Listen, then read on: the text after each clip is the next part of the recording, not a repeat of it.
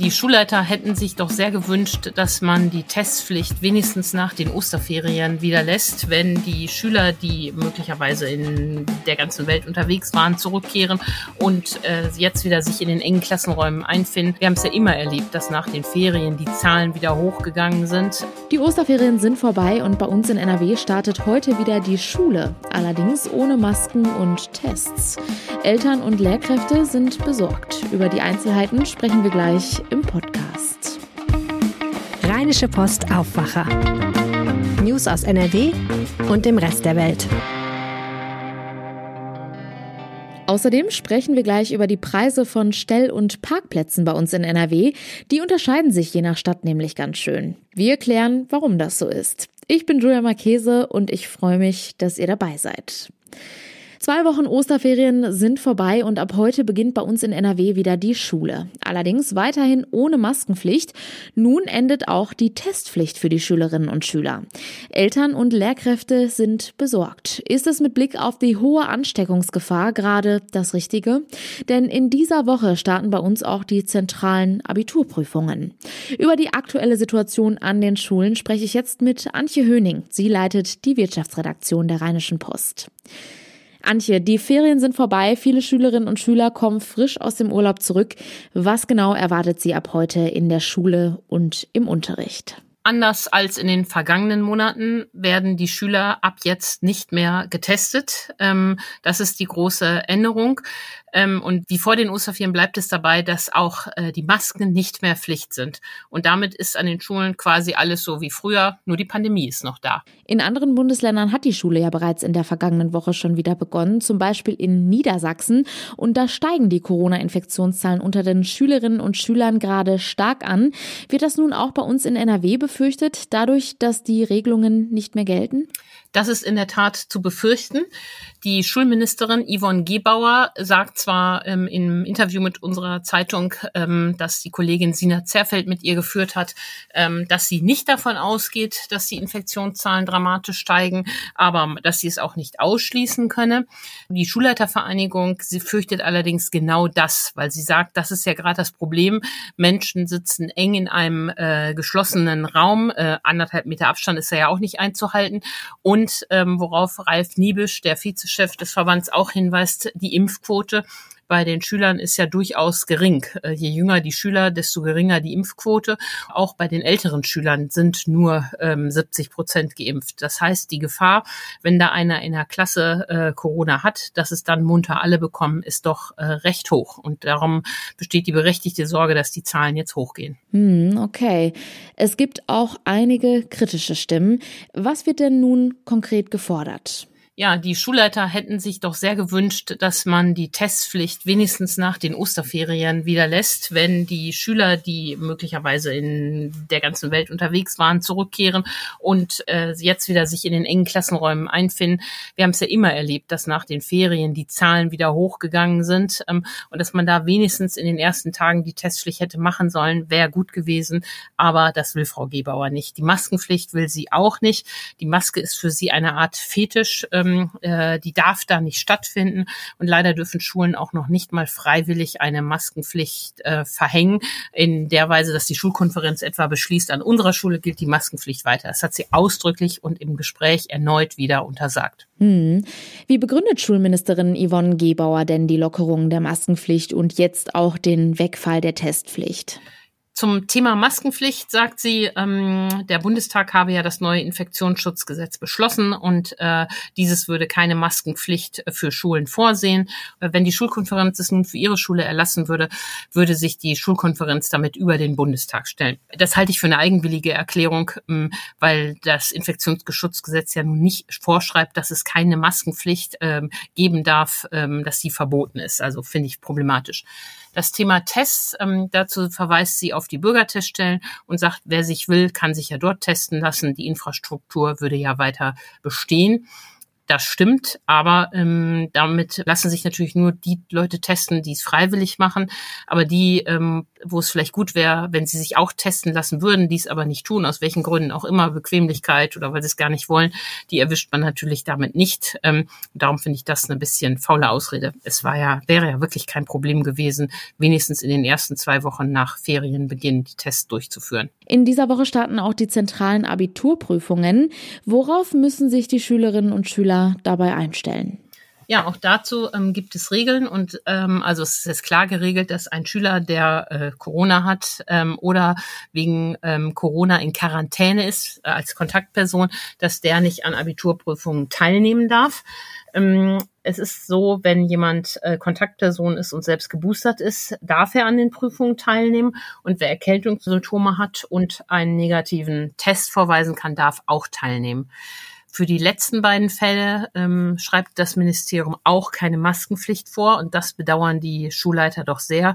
Und sie sagen, ähm, wie kann man denn gerade in solchen Fällen noch eine Kann-Regelung machen? Warum gibt's die da nicht? Aber offenbar ist die Maske für Frau Gebauer ähm, ein Symbol des äh, Bösen in der Pandemie und äh, die, die, das darf es halt nicht geben. Das Einzige, was sie sagt, wir verbieten keine Masken, jeder darf es freiwillig tragen, aber zum Schutz der anderen darf es eben in keiner Weise und in keiner Situation vorgeschrieben geschrieben werden. Jetzt gibt es viel Kritik an der aktuellen Situation. Denkst du, dass es bei dem Wegfall der Masken- und Testpflicht bleiben wird oder könnte sich in den nächsten Wochen noch etwas daran ändern? Tja, ich fürchte, dass die Lehrerverbände mit ihrer berechtigten Kritik ähm, da nicht durchdringen werden. Man wird das jetzt erstmal so laufen lassen und äh, daran wird sich so schnell nichts ändern. Das ist ähm, sehr bedauerlich, ähm, denn wir haben ja eigentlich mit dem Testregime, äh, was die Schnelltests angeht, gute Erfahrungen gemacht. Ähm, es wurde am Anfang der Stunde getestet. Wer da ein positives Ergebnis hatte, wurde von den Eltern abgeholt und die anderen konnten sicher weiter Unterricht machen.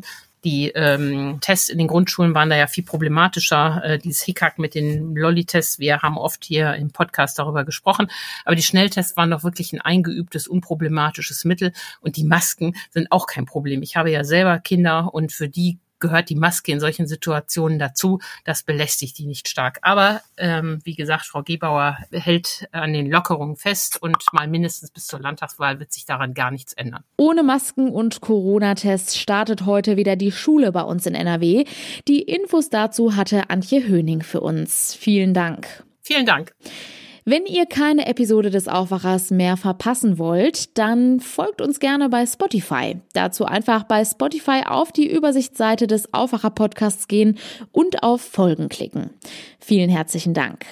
Autofahren macht bei den Spritpreisen aktuell wenig Spaß, aber nicht nur Autofahren, sondern auch das Parken ist teuer.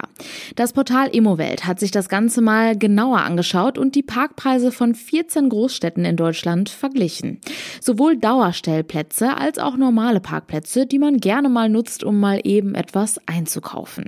Und die Unterschiede zwischen den Städten sind recht groß. Alexandra Dulinski aus der Wirtschaftsredaktion der Rheinischen Post kennt die Zahlen. Zahlen. Hallo Alexandra. Hallo. Am teuersten parkt man deutschlandweit in Stuttgart und danach kommt direkt auch schon NRW. Wie teuer ist es denn bei uns?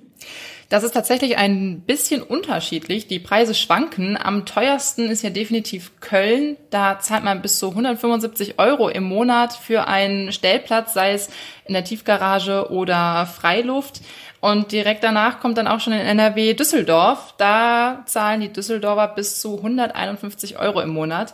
Dagegen ist es dann relativ preiswert, wenn man ins Ruhrgebiet blickt. Dortmund und Essen kommen da auf äh, maximale Mieten von 86 Euro.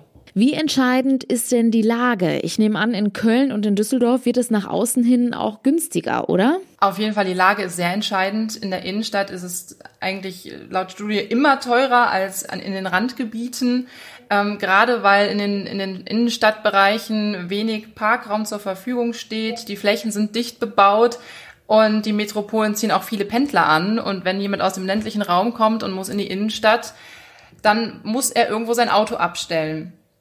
Und wenn man mal äh, sich, sich Zahlen anguckt, ich hatte eben gesagt, Köln, da zahlt man in der Innenstadt bis zu 175 Euro. In Mülheim oder Ports, da kann man schon ab 28 Euro einen Stellplatz bekommen. Du hast es schon angesprochen, schaut man sich generell mal die günstigsten Preise an, dann landet man im Ruhrgebiet. Warum ist das so? Also Immowelt schätzt ein, dass es daran liegen könnte, dass der Nahverkehr einfach zwischen den schon eng beieinander liegenden Städten gut ausgebaut ist, sodass viele Pendler ja gar nicht das Auto nutzen. Die verzichten aufs Auto, nehmen lieber Bus und Bahn und dadurch sind eben die Stellplätze auch nicht so gefragt. Ähm, der ADAC schätzt wiederum, dass es daran liegt, dass im Ruhrgebiet die Bevölkerungsentwicklung stagniert bzw. auch rückläufig ist, was dann bedeutet, weniger Menschen haben weniger Anspruch oder weniger Bedarf nach einem Stellplatz und so ist auch diese Flächenkonkurrenz nicht so hoch zwischen Wohnen, Arbeiten und Parken. Gibt es denn eine Chance, dass die Preise irgendwann auch wieder sinken? Jein. Also das hängt sehr davon ab, wie sich ja die ganze Situation in den nächsten Jahren entwickeln wird. Ähm, steigen die Spritpreise weiter? Ist da eine ganz besondere Frage. Da sind ja viele Menschen mittlerweile oder im Moment ganz besonders äh, belastet. Das ist ein Punkt. Ähm, steigen die Spritpreise, sinkt eventuell die Nachfrage nach Stellplätzen. Wie wird ähm, der ÖPNV ausgebaut, Bus und Bahn? Ähm, werden da die Preise reguliert? Werden da Verbindungen noch effizienter gestaltet? Oder auch ganz simpel gesagt, viele Menschen sind im Homeoffice. Wenn das in den nächsten Jahren so weitergeht, dann ähm, pendeln weniger Menschen in die Städte. Der ADAC hingegen schätzt das so ein, dass das Parken nicht preiswerter werden wird, einfach aus dem Grund, dass die Städte Parkraum verknappen, den Verkehr reduzieren wollen, um die Innenstädte attraktiver zu machen, sodass dann die Parkplätze vor Ort noch mehr umkämpft werden. Und auch äh, der Helmut Dedi, äh, Geschäftsführer des Städtetags NRW, sagt, kostenfreies Abstellen von Fahrzeugen wird der Vergangenheit angehören. Jetzt wäre es ja naheliegend, wenn die Städte einfach mehr Parkplätze bauen würden. Zum einen kommt hier wieder das Argument zu tragen, dass die Innenstädte attraktiver werden sollen, aber es geht eben nicht nur darum, den Bedarf für Autos zu decken, sondern auch andere Verkehrsmittel mit einzubeziehen. Beispielsweise ähm, durch sichere Abstellanlagen für Fahrräder, zusätzliche Bus- und Bahnverbindungen oder Lademöglichkeiten für E-Autos. Das ist zumindest etwas, was Gerd Landsberg, Hauptgeschäftsführer des Deutschen Städte- und Gemeindebundes, sagt. Und ähm, dazu kommt dann eben, dass Alternativen zum Auto auch für mehr Lebensqualität sorgen können und das Klima schützen.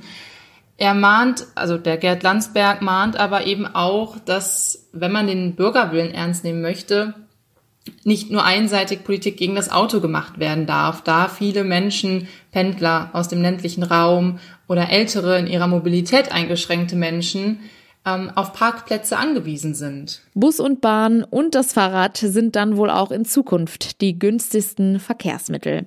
Danke Alexandra Dulinski aus der Wirtschaftsredaktion der Rheinischen Post. Gerne. Kommen wir nun zu unseren Kurznachrichten. Wegen Fahrens ohne Führerschein muss sich heute eine Rentnerin vor dem Düsseldorfer Amtsgericht verantworten. Die 75-Jährige war laut Anklage viermal von der Polizei am Steuer eines Autos erwischt worden, obwohl sie keinen Führerschein hatte.